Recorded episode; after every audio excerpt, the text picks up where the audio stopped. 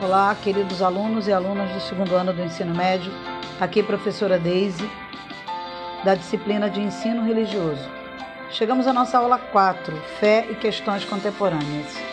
Modernidade líquida é um termo cunhado por Zygmunt Bauman para definir o mundo globalizado. A liquidez e a sua volatilidade são características que vieram a desorganizar nossa esfera de vida. Amor, cultura, trabalho, como característica, somos reconhecidos como uma sociedade de consumidores.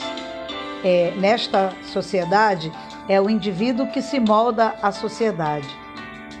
Primeiro, sem parâmetros de, da modernidade sólida, o indivíduo será definido pelo seu estilo de vida, por aquilo que ele consome.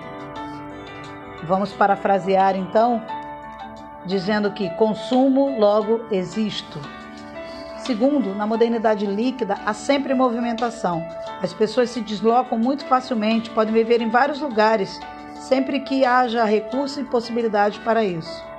Terceiro, a competição econômica, que faz os salários diminuírem e os trabalhadores perderem a segurança do emprego.